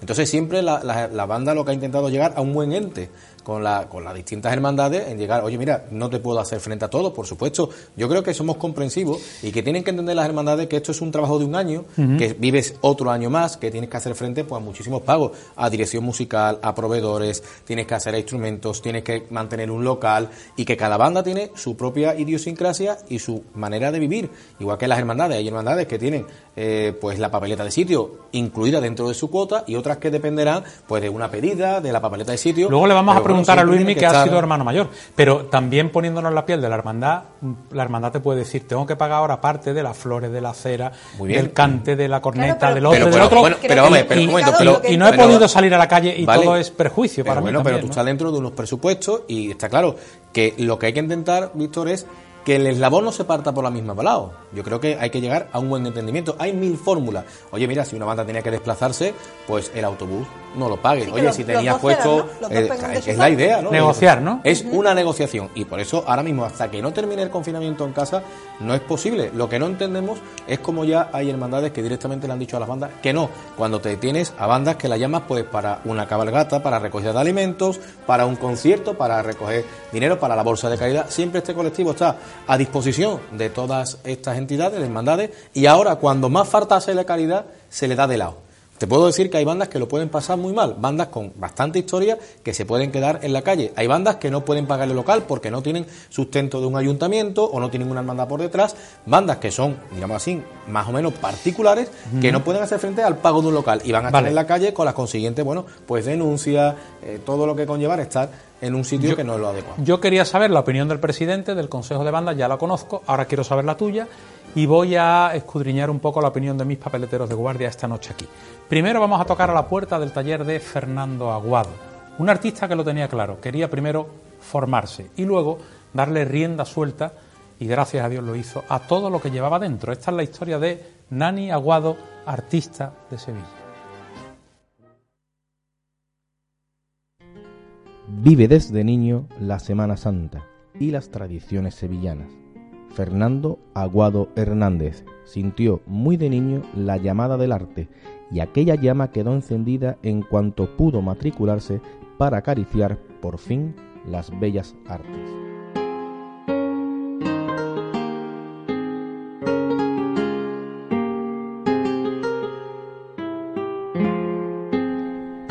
Con el tiempo se ha convertido en un imaginero muy reconocido, con obras por gran parte del territorio nacional. Cuenta con imágenes titulares en la Semana Santa sevillana y es además un restaurador muy solvente y requerido. Domina las artes, es creador y creativo, y su vida es una declaración de amor al arte. Yo me he licenciado en conservación y restauración de obras de arte porque bueno, siempre he pensado que para hacerla, enfrentarte a los trabajos eh, hay que estar preparado. Es cierto que en la rama de la escultura y de la imaginería eh, no se exige ningún tipo de formación eh, académica a la hora de enfrentarte a un trabajo que una hermandad te encargue hacer una imagen, porque bueno, se puede entender incluso que uno puede aprender en el taller de un imaginero, como ha sido durante toda la historia. Eh, no te van a exigir lo mismo que para restaurar, porque de hecho además sabemos ya que por muchos problemas que ha habido, incluso el obispado ha mandado una visiva a las hermandades y a las entidades religiosas para que las personas que acometan las restauraciones estén formados y titulados en eso. Entonces yo era lo que quería hacer, eh, hacer mi formación como escultor, que también le hice en la facultad y la complementé en el taller de mi maestro Juan Manuel Miñarro y hacerme mi, mi título académico de restaurador. La- ahora mismo hay muchas personas formadas eh, mm, gracias a la Facultad de Bellas Artes, cosa que antes bueno, no, mm, era mucho más difícil realizar los estudios de restauración. Eh, lo que sí también es cierto, bueno, que para gustos los colores, entonces hay las hermandades y las instituciones pues eligen o a uno, no eligen a otro, dependiendo de los criterios y de, la confianza que le merezca cada profesional, pero sí estamos en un buen momento, claro que sí. Yo siempre, eh, o sea, el óleo yo creo que es una cosa que a todo pintor le gusta. Hoy día se utiliza mucho el acrílico, pero a mí me encanta el dibujo. Me gusta muchísimo el dibujo, la acuarela y hacer eh, utilizar técnicas mixtas. Me gusta mucho mezclar, eh, por ejemplo, como he hecho en el cartel de la lanzada, varias técnicas como ha sido la acuarela, el lápiz y la tinta china, plumilla. Mm, o sea, a mí me gusta mucho el dibujo rápido. Yo quizás sea eh, más virtuosista en el dibujo rápido que incluso en un dibujo eh, hiperrealista. Y eso es una cosa que a mí me han dicho desde niño la gente que está a mi alrededor. es que desde niño eras capaz de con cuatro trazos resolver una cosa y sabíamos qué es lo que estabas haciendo. Eh, entre comillas, evidentemente, lo de, mm, se intuía. ¿no? Pero me gusta mucho. Eso es verdad que, bueno, esa facilidad la tengo, pero no quiere decir que yo por eso sea mejor dibujante que otra persona, que evidentemente no lo soy. Domina entre otras cosas el arte del dibujo. Cuenta de hecho con muchos seguidores que admiran esa tremenda facilidad que tiene Fernando para dibujar en cualquier medio y con cualquier utensilio que derrame tinta o algo similar.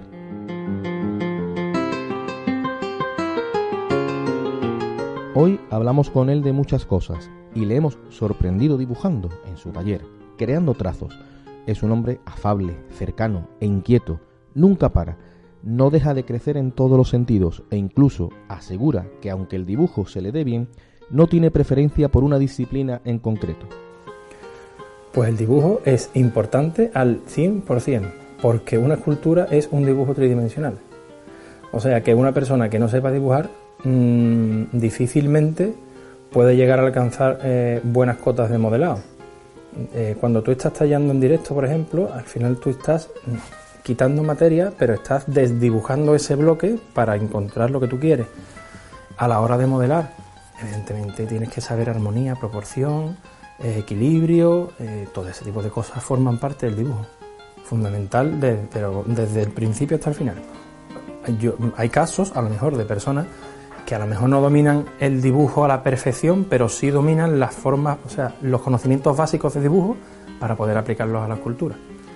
El dibujo es como mi descarga, mi, quitarme ansiedad, mm, mi entretenimiento, mi juego. Mm, desde niño eh, estaba con un lápiz, con un bolígrafo en la mano. De hecho, me habéis visto jugando, hasta dibujando con ketchup, con el dedo. Eso no es, mm, por eso no sé ni es mejor ni mejor artista. Eso es simplemente un juego. Pero al final es mi amor por el dibujo y de hecho yo empecé dibujando y pintando antes que ser imaginero y restaurador. Yo veo dos vertientes. Una que, mm, que es la, digamos, la más conservadora o la de siempre, pero en la de siempre hay niveles, ¿vale? Está lo que se hace bien, lo mediocre y lo que no está bien hecho. Y después está la corriente más actual o más moderna, por calificarla de alguna manera, donde igualmente hay cosas muy buenas, cosas mediocres y cosas que no son buenas. Pero sí noto como mucha gente como que empujando a que por fuerza hay que hacer las cosas modernas. Y yo creo que eso no es así. Es que cada artista tiene que expresarse como lo siente. Y soy enemigo de que los artistas cambien su manera de ser para contentar. Día de grabación y charla con Fernando Aguado en su taller sevillano. La grabación tiene unos días y ahora puede estar sirviendo para muchas personas que obligadas a permanecer en sus casas pueden estar haciendo del arte su terapia de escape. Aguado ha hecho del arte su vida y no solo su medio para vivir, sino su manera de cultivar el espíritu.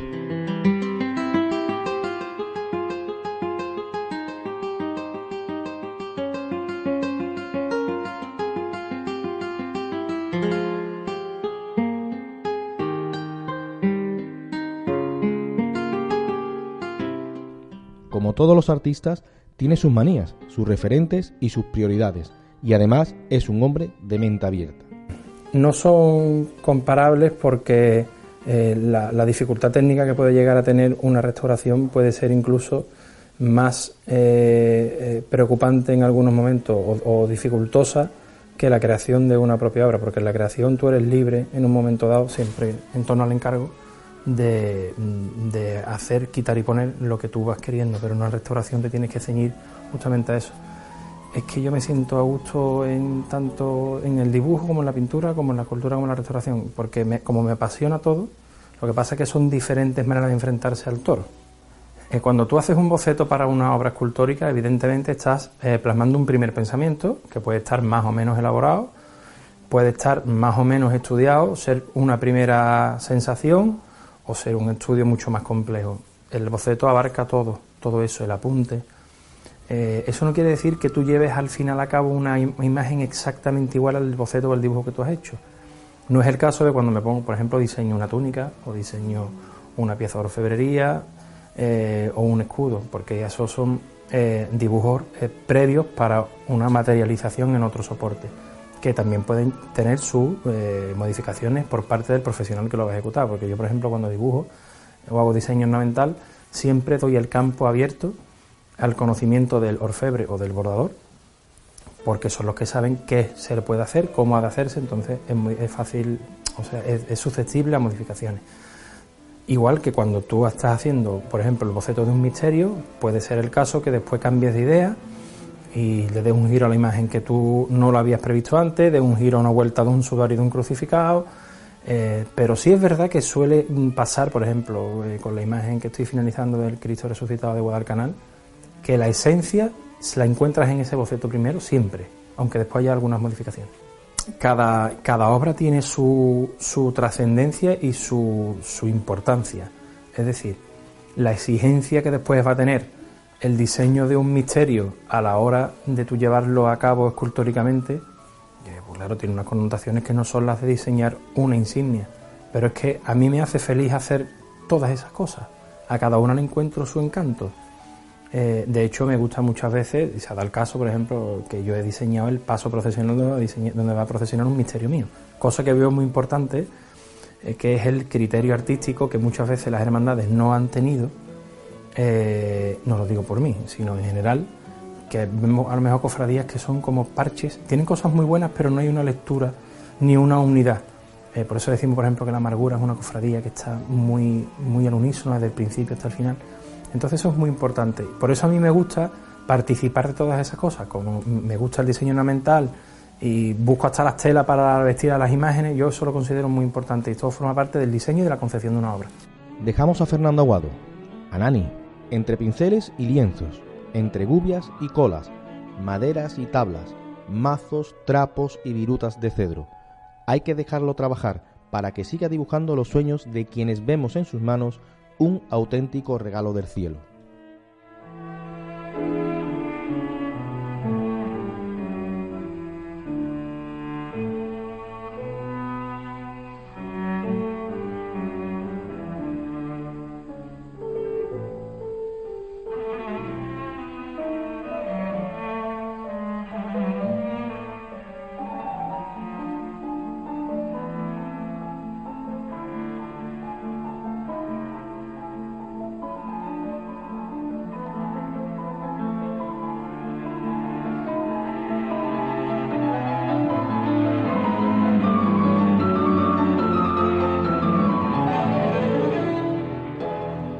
Como estos, nada como acercarse a personas que saben vivir otras vidas, meterse en otras pieles, acercarse al arte y crear para escapar de los problemas del mundo. Hoy hemos conocido por qué cada vez que dibuja Fernando Aguado logra arrancarnos una sonrisa de admiración.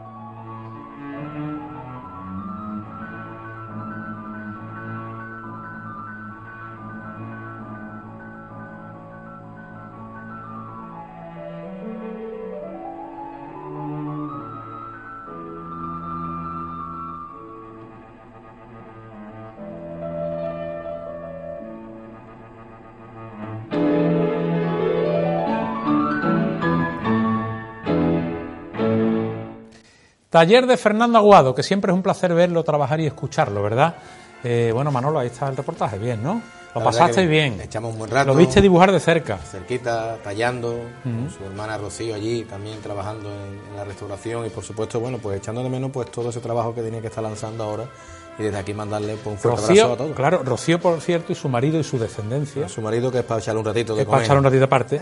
Eh, amigo escúchame, Que siempre vienen a forma- vernos. forman Y su parte compadre y de su este madre. equipo. de resurrección. Domingo de siempre resurrección. vienen a vernos el domingo de resurrección. Siempre con y nos dan ánimo y están con Y nosotros además viven en la retransmisión. y están, están en su casa y de, de vez en cuando al pasar los saludo de- desde la ventana. Nos animan, Claro nos animan. Nos animan desde la ventana que están metidos en casa. Bueno, quiera Dios que dure muchos años esa tradición, porque yo voy a echar de menos el día que no vengan a vernos para que yo despida. No va a ser igual el mismo Para mí sería una alegría. Mucho, la verdad, para mí no verlo una sería alegría. una alegría. Anda, hijo. No, no lo- no hay quien lo esa, aguante. esa capacidad que tiene Manolo Esteban, quiere. ¿verdad? De fastidiar las cosas bonitas.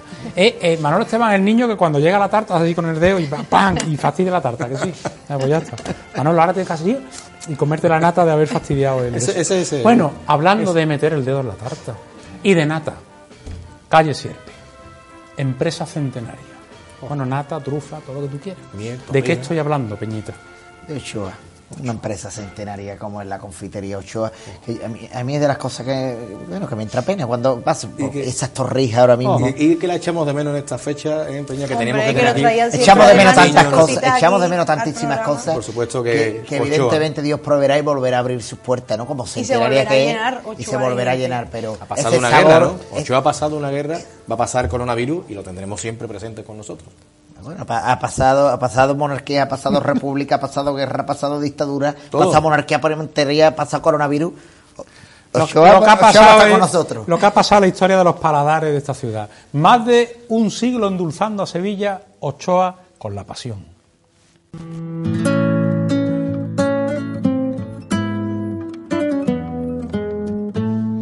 Ochoa patrocina esta sección.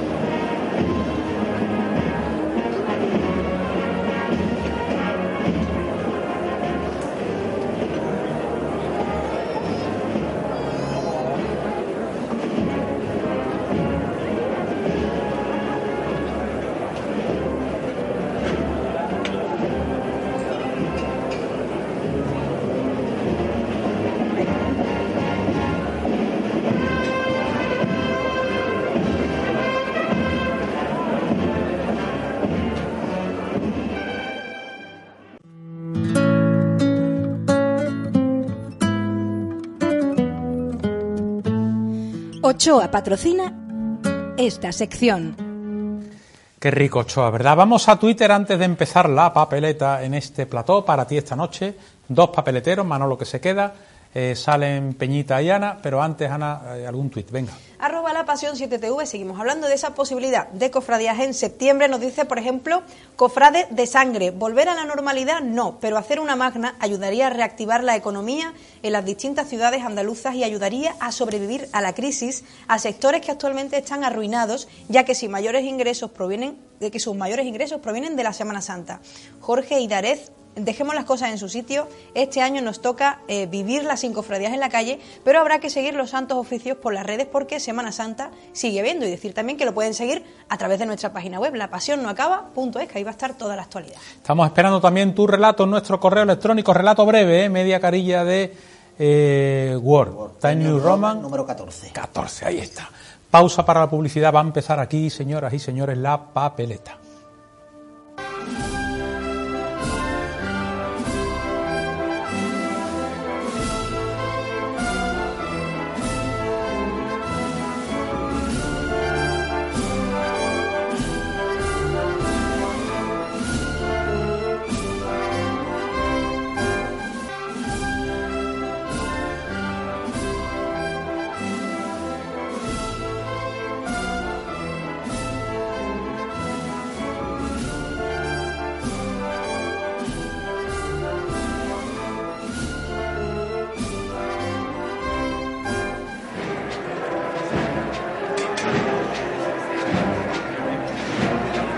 Bueno, Pelayo, bueno.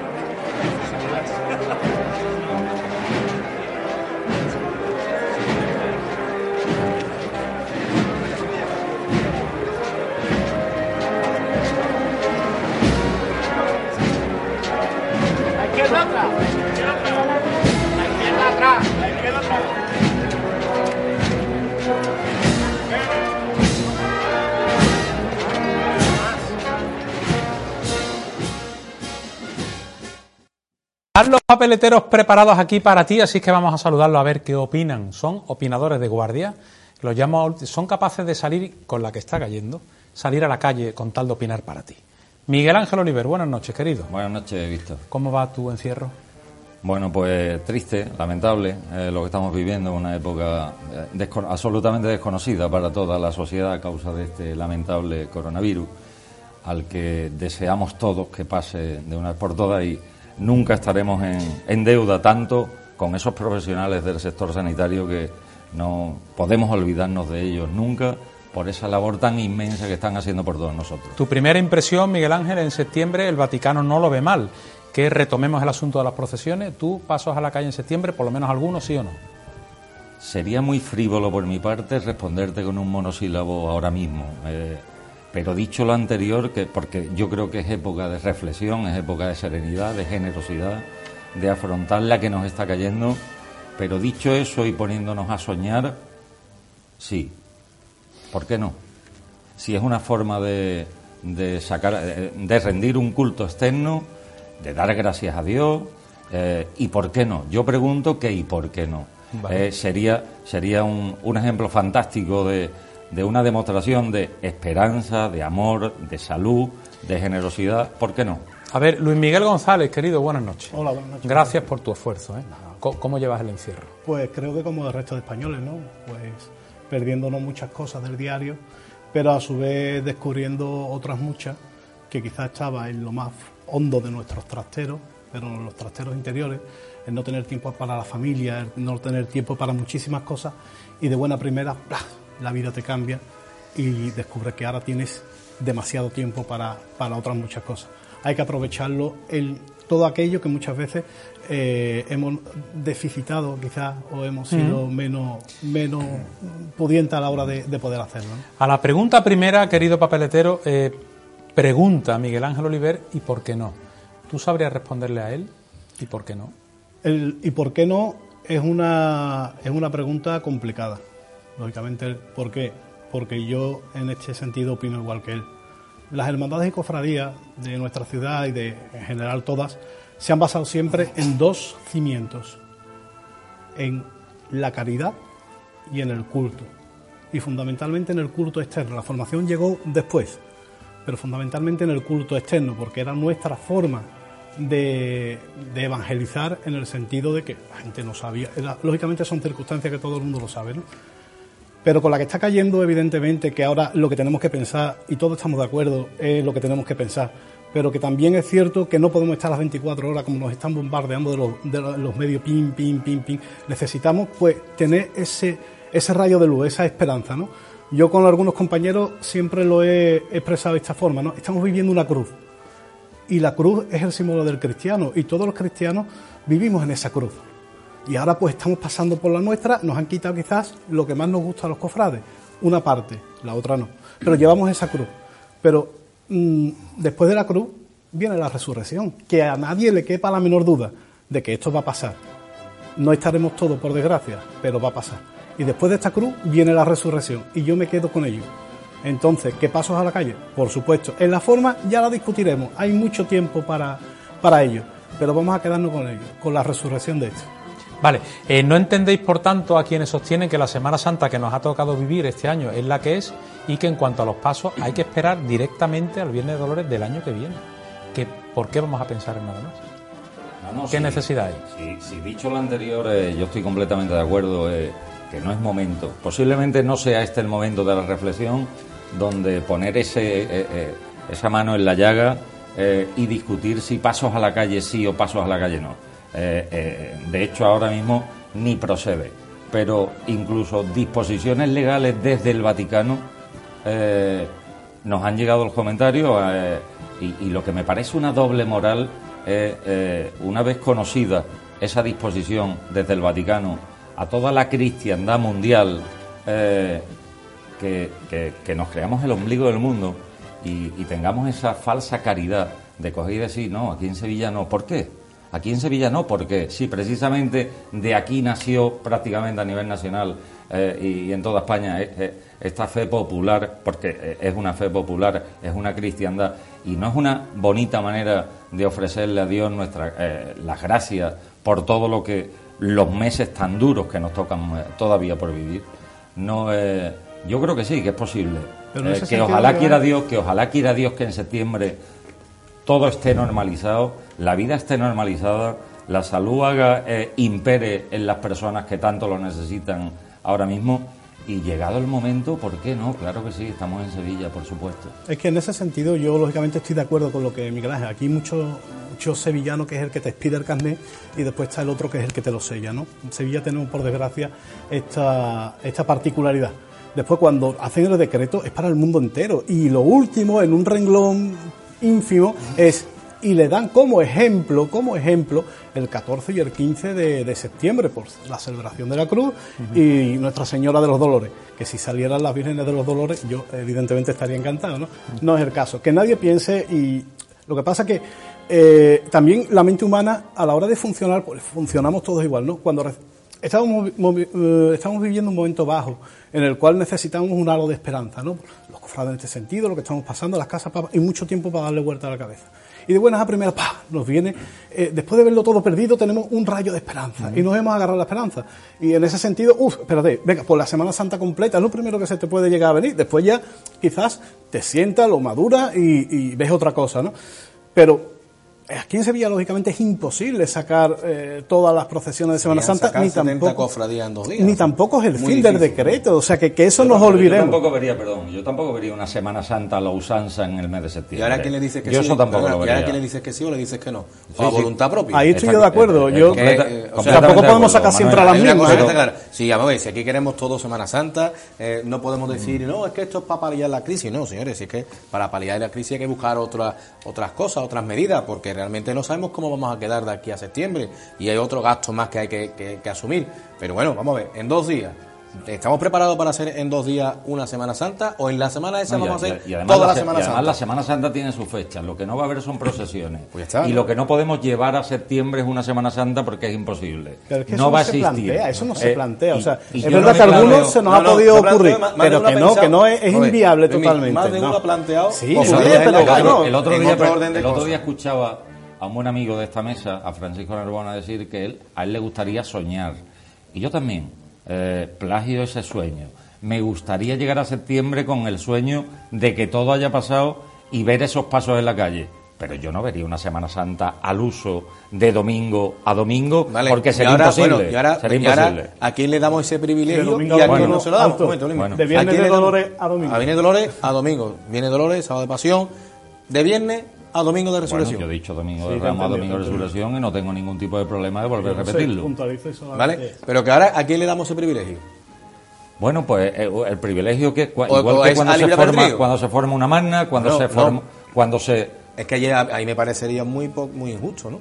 bueno, pues hay una serie de hermandades que pueden que pueden ser representativas de lo que es Bueno, la ciudad de ¿y Sevilla. por qué, por ejemplo, no porque vemos- lo que va a ser inviable, Manuel, y tú lo sabes igual Sí, de bien que yo. ¿y por qué no Perdón hacemos- un segundo, lo que Sí, va bueno, a ser inviable. un segundo. Sacar todas. Impo- imposible. Bueno, ¿y por qué no le damos gracias al Señor cuando vaya el gran poder en, a la catedral? que así sea y Pues a- sería una forma- acompaña- acompañado por O yo voy a plantear, acompañado por todas las hermandades de por un- Sevilla. por yo voy a plantear, por ejemplo, por yo voy a plantear después en de esta Sevilla. mesa algo que tampoco lo he escuchado por ahí. Si estamos ahora mismo inmersos en la oscuridad y buscamos ese rayo de luz, yo el rayo de luz de la resurrección lo veo en los ojos de la aurora. ¿Por qué no sacamos la aurora como ese espléndido domingo de resurrección donde vuelva la vida a brotar y donde todo cobra sentido? ¿Por qué no Cada sacamos a la Virgen ¿no? de la Aurora? A mí me encantaría, y sé que los hermanos de la, de resurrección tienen que estar, pero es que es un símbolo, como de la un misma símbolo manera, de la tan profundo. De la misma manera que yo te podría decir que como símbolo Sí, de la salud, que falta- sería la, que la Virgen de la Salud. hace- La Virgen de pero la Salud la lógicamente, sacamos si a la nos calle. atenemos ¿Sabéis, a sabéis- teología. ¿Sabéis qué es lo que me hace gracia a mí? Que empezáis todos muy modositos. No, no, paso, no, no, este no es el momento. No, y ya vais discutiendo cuál es la Virgen que tiene que Llegado salir. No, pero realmente. Sí, real- sí, real- claro, tú claro. Tú, tú sabes Yo- una cosa que me da miedo, Víctor. Yo me entiendo. Dime. Que desde casa puedan pensar que estamos frivoli- frivolizando en una Yo creo que no, yo creo que no. eh, espero y deseo que desde casa todas aquellas Mira. personas que nos estén viendo eh, no estén pensando que estamos frivolizando ante una situación que todos tenemos claro la prioridad en estos momentos total y absoluta. Todos los cofrades. Pero dicho es, todos, Todos los, los cofrades. Y las hermandades, tal y como ha dicho nuestro pastor, Esa es la clave. van a ser las primeras en estar ahí. Esa es la clave de lo que ha pasado esta noche aquí. Dicho eso, y cuando pase todo esto, ¿por qué no ponernos a hablar y a Habrá pensar también otros y a soñar? ¿no? ¿Por qué no soñar con un mes de septiembre tal y como a Sevilla le gusta? Eh, Ya que está te- la salida extraordinaria estamos Dolores, blasfemando, ¿no? estamos blasfemando por, gloria, por ¿no? sacar al Señor y a la Virgen que tanto nos gusta en Sevilla eh, y habrá tanta misericordia para ello en esta ciudad. No, lo que ha dicho el obispo, al que tú eh, creo yo que acertadamente has recordado, lo que ha dicho es que esto es tan grave que ni mucho menos en septiembre van a estar las cosas como para pensar todavía en eso. Posiblemente. Luego él, yo creo que indirectamente nos invita al año que viene porque habrá habrá mucho campo destrozado. Pero igual que quiera por mucho, ejemplo- igual que por ejemplo pero de quiera la- Dios que se equivoque y, y él y él será el primero y él, Sí, y pero él- bueno, y él pero- será el primero en, en- en orar al Padre Santo por su equivocación de que en septiembre todo esté solucionado de que eh, la humanidad recobre su normalidad y si Pero es va a ser- así pero eso y si es así claro y evidente claro, que no es tan no- sí, no es solo un problema de salud, es un esto va a El problema señor arzobispo ha económico. hablado como tiene que hablar el señor arzobispo. Es que yo no me imagino a ningún arzobispo decir, bueno, venga, vamos a pensar pasos en la calle.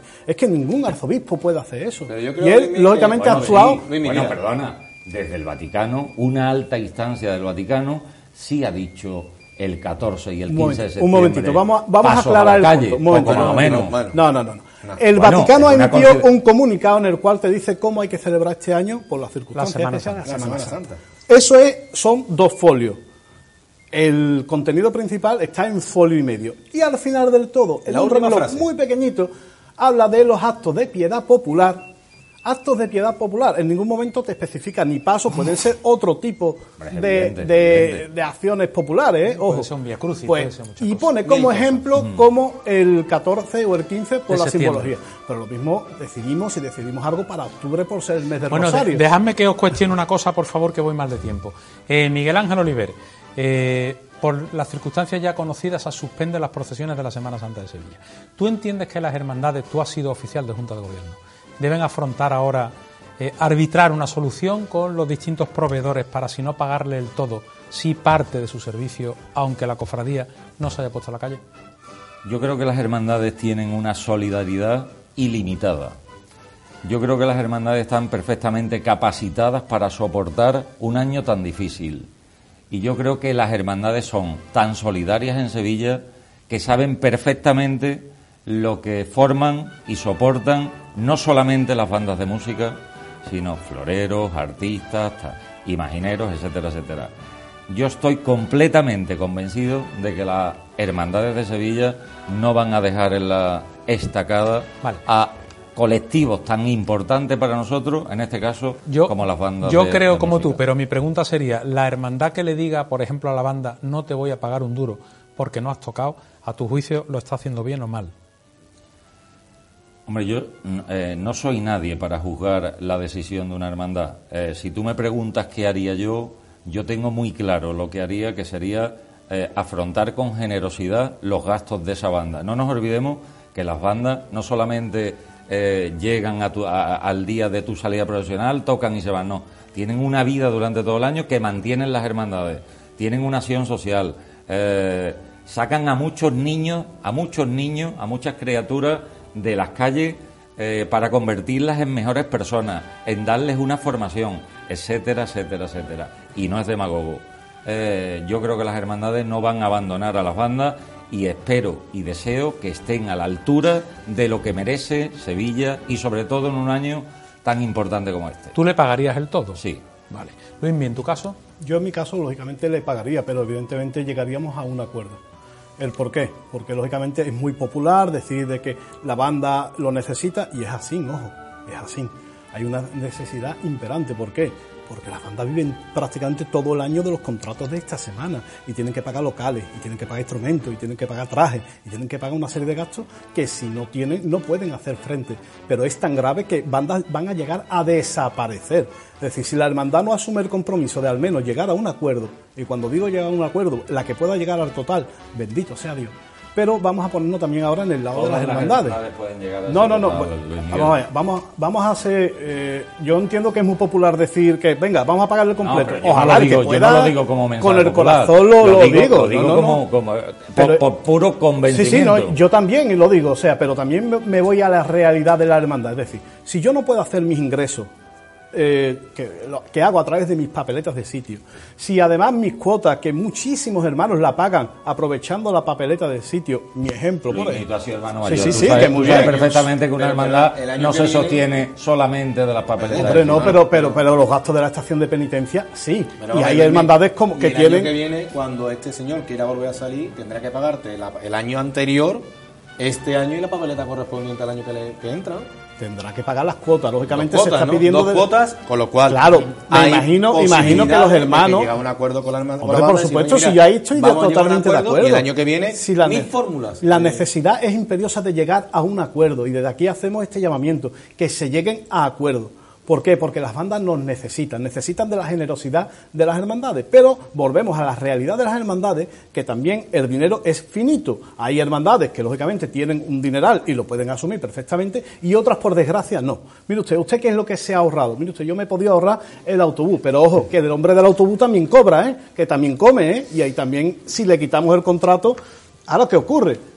Hay muchos colectivos Vale. que están implicados. Es que vamos, es que no es sencillo tampoco es decir, y además yo creo que Es que si son- no ingreso un- no tengo solvencia para Hombre, poder Sí, pagar. pero a ver, eh, Luis, mira, aquí lo que se está diciendo es que, yo no estoy diciendo como dice Miguel Ángel en Sevilla, yo sé que casi el 99%, por no decir el 100%, las hermandades de Sevilla van a hacer frente a lo que, mm, el- al pago de todos sus proveedores, Seguro. ¿no? Ah, Siempre, como siempre, habrá la muestra en el ¿vale? Pero yo te estoy hablando el tema eh, contrario, los de fuera. No sé, de fuera habrá muchas que están diciendo ya muchas bandas que no. No, no, no, yo conozco casos de bandas más humildes, llame- llamémosla de esa forma, que tienen un problema y que le están diciendo que no le van a pagar. Escúcheme, Pero es que- Miguel pero es que- Ángel. y, y- y termino. Eh, Diez tú- segundos. Tú, tú- tú dices de esas bandas humildes, pero es que las grandes también tienen un presupuesto muy importante supuesto. porque tienen tienen profesores que le dan música, Claro, imparten pero música, el momento tienen al 60, final, cuando 70 azota la niños. crisis, en fin, nos que- azota todo, pero los pequeños Eso son los que más sufren. ¿eh? Eso es iglesia también. Aguantarse, aguantarse Llaman- que me llevo yo los coquillos. Llaman al mundo de la música friquismo y ahí Claro. hay más generosidad, Hombre, más, y más eh, formación más caridad que- que y en más formación sitios, por que, muchas, que muchas iglesias a las 12 de la mañana Ahí en la misa. Oliver Zambrano. ¿cómo, ¿cómo crees que vas a vivir tú esta Semana Santa? Bueno, pues atípica, rara, tal y como tal y como cualquier persona de casa que nos esté viendo. Me voy a sentir raro el domingo de la tarde, el domingo de Ramos a las 6 de la tarde. No sé, no sabré lo que hacer y seguramente, seguramente estaré en el sofá de casa viendo 7 TV. No sé si el domingo de Ramos del 19, del 18, del 16.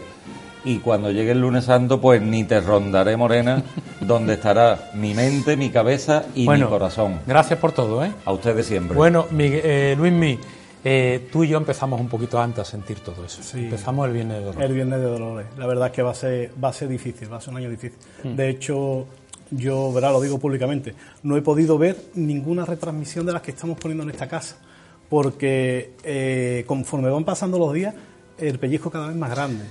Bueno, gracias, bueno. por, gracias por tu visita. Gracias a vosotros. Venga, Manolo, muchas gracias. Nos vemos el viernes. Al viernes, ¿vale? Nos vemos el viernes y recordaremos todas las cosas y diremos qué es lo que haremos el domingo en el pregón. Venga, señoras, señores, acabamos aquí. Vamos a poner algo que le alegre un poquito la noche a Miguel Ángel Oliver y seguramente a ti.